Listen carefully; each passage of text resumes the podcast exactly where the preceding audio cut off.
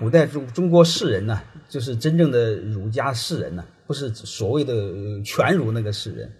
也有两句话叫“不为良相，即为良医”。我谈谈我对医生的理解。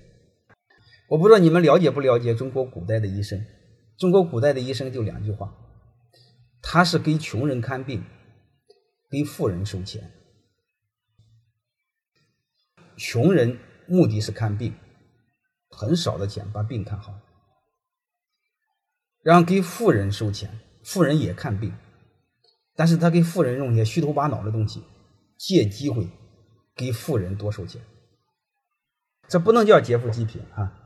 我们为什么没用劫富济贫呢？因为我有很多学生是医生，呃，也有很多学生是是院长，医院的院长。我给他怎么说呢？我说：穷人你靠治病挣钱，富人呢你靠服务挣钱。因为富人什么钱值钱呢？富人钱不值钱。富人的时间值钱，富人的心情值钱。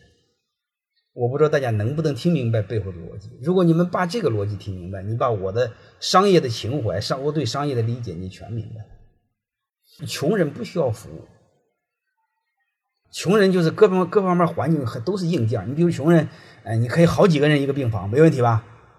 啊，就是服务稍微差点都不要紧，你只要把病治好就行。富人给他弄胸单间。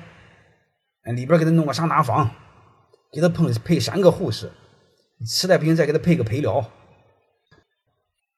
帮富人省时间，帮穷人省钱。我不知道大家能不能听明白什么意思。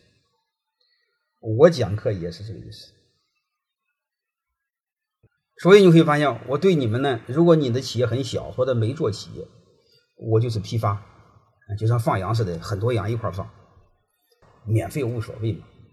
如果你企业很好，我一定很给你收钱，要不然我搭理都不搭理你，就这么简单。